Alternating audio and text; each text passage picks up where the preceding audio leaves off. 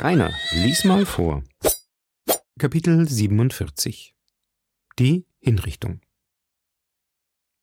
Zwei Bediente führten Milady, indem sie jeder von ihnen an einem Arm hielt. Hinter ihr schritt der Henker, und hinter diesem gingen Lord Winter, D'Artagnan, Athos, Porthos und Aramis. Planchet und Basine kamen zuletzt. Die zwei Bedienten schleppten Milady nach dem Fluss.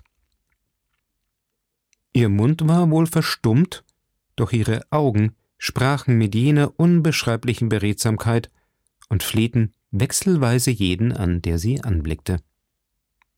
Als sie einige Schritte voraus war, sprach sie zu den Bedienten. Tausend Pistolen bekommt jeder von euch, wenn ihr mir zur Flucht verhelft. Liefert ihr mich aber euren Herren aus, so habe ich Räche in der Nähe, die euch meinen Tod schwer büßen lassen. Grimaud zögerte. Mousqueton bebte an allen Gliedern. Athos, der Miladys Stimme vernommen hatte, trat schnell vor. Lord Winter tat dasselbe. Schickt diese Bedienten weg, sprach er. Sie hat mit ihnen gesprochen, wonach sie nicht mehr sicher sind. Man berief Planchet und Basine, die auch an die Stelle von Grimaud und Mousqueton traten. Als man zum Gestade des Flusses kam, näherte sich der Henker Milady und band ihr die Hände und die Füße. Nun brach sie ihr Schweigen und rief Ihr seid feige und elende Mörder. Ihr versammelt euch zu zehnt, um eine Frau zu erwürgen. Habt acht. Kommt man mir auch nicht zu Hilfe, so wird man mich doch rächen.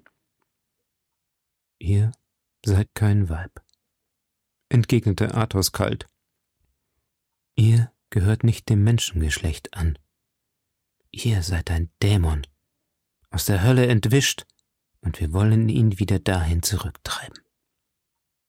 Oh, meine tugendhaften Herren, sagte Milady, habt wohl Acht, dass nicht auch derjenige von euch ein Mörder ist, der ein Haar auf meinem Kopf berührt.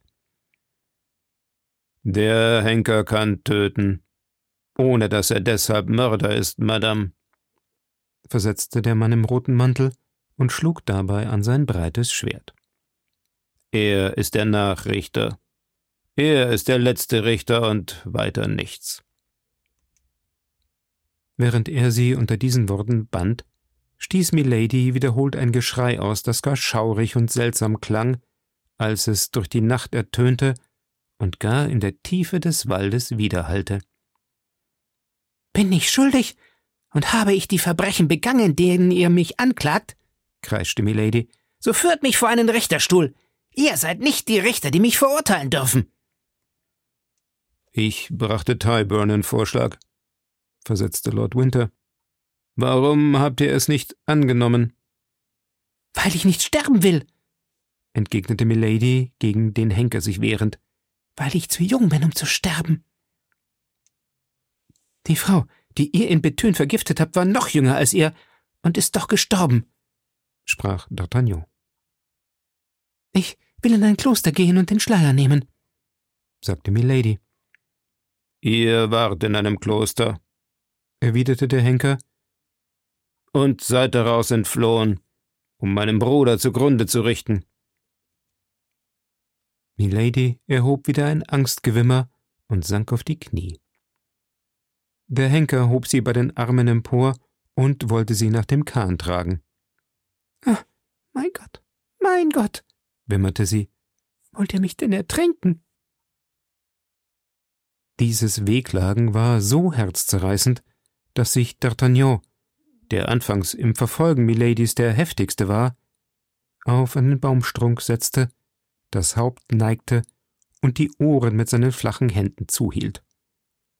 Nichtsdestoweniger hörte er, wie sie heulte und drohte. D'Artagnan war der jüngste von diesen Männern. Sein Herz ward weich. Ach, seufzte er, ich kann dieses schreckliche Schauspiel nicht ansehen. Ich kann es nicht zulassen, dass diese Frau sterbe. Milady, welche die letzten Worte vernahm, gab sich wieder einem Strahl von Hoffnung hin und stammelte D'Artagnan, D'Artagnan, gedenkst du noch, dass ich dich liebte? Der junge Mann erhob sich und trat ihr einen Schritt näher. Auch Athos stand auf, entblößte seinen Degen, stellte sich in den Weg und rief Tut ihr noch einen Schritt, D'Artagnan, so sollen sich unsere Schwerter kreuzen. D'Artagnan sank auf die Knie und betete. Athos fuhr fort. Auf, Henker, und verrichte dein Geschäft. Gern, gnädiger Herr, versetzte der Henker, denn so wahr ich Christ bin, so glaube ich, dass ich Gerechtigkeit übe, wenn ich mein Geschäft an dieser Frau verrichte. Athos näherte sich Milady und sagte Ich verzeihe euch das Böse, das ihr mir angetan. Ich verzeihe euch meine zerstörte Zukunft, meine verlorene Ehre, meine verunreinigte Liebe und mein Glück, das ihr durch die Verzweiflung, in die ihr mich gestürzt, für immer vernichtet habt. Sterbt in Frieden. Lord Winter trat ebenfalls herbei und sprach Ich verzeihe euch die Vergiftung meines Bruders, die Ermordung seiner Herrlichkeit des Lords von Buckingham, ich verzeihe euch den Tod des armen Felton, und ich verzeihe euch das, was ihr mir selber anzutun im Sinn gehabt. Sterbt in Frieden. Und mir vergibt, Madame, sprach D'Artagnan, dass ich durch eine Täuschung, die eines Edelmannes nicht würdig ist, euren Zorn entflammt, wohingegen ich euch die Ermordung meiner armen Freundin und die grausame Rache vergebe, die ihr an mir verübt habt. Sterbt in Frieden. I'm lost, stammelte Milady Englisch. I must die. Darauf erhob sie sich und warf einen von den funkelnden Blicken um sich, die aus einem Flammenauge hervorzusprühen schienen. Sie gewahrte nichts. Sie lauschte und hörte nichts. Sie hatte rings um sich nur Feinde. Wo soll ich sterben? fragte sie. Am anderen Ufer, entgegnete der Henker. Sodann ließ er sie in einen Kahn steigen, und als er auf denselben den Fuß setzte, um ihr zu folgen, reichte ihm Athos eine Summe Geldes. Nehmt, sagte er. Das ist der Lohn der Hinrichtung, damit man sehe, dass wir als Richter zu Werke gehen. Gut, erwiderte der Henker. Nun soll diese Frau erfahren, dass ich nicht mehr Gewerbe treibe, sondern meiner Pflicht nachkomme. Damit schleuderte er das Geld in den Fluss. Hört, sprach Athos, diese Frau hat ein Kind, und doch gedachte sie mit keinem Wort ihres Kindes. Der Kahn ruderte nach dem linken Ufer der Lys und trug die Schuldige und den Nachrichter mit sich. Die anderen blieben am rechten Ufer und fielen auf ihre Knie. Der Kahn schaukelte langsam den Strick der Fähre entlang unter dem Widerschein einer blassen Wolke, die eben über dem Gewässer schwebte. Man sah, wie er jenseits anlandete. Die Personen zeichneten sich schwarz ab am rötlichen Horizont. Während der Überfahrt gelang es Milady, den Strick aufzulösen, der ihre Füße band. Als sie nahe am Ufer war, sprang sie mit Leichtigkeit ans Land und ergriff die Flucht. Allein der Boden war feucht.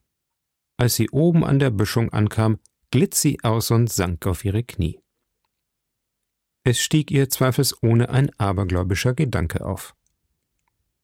Sie fühlte, dass ihr der Himmel seinen Beistand verweigere, und verharrte in der Stellung, in der sie sich befand, das Haupt geneigt und die Hände fest geschlossen.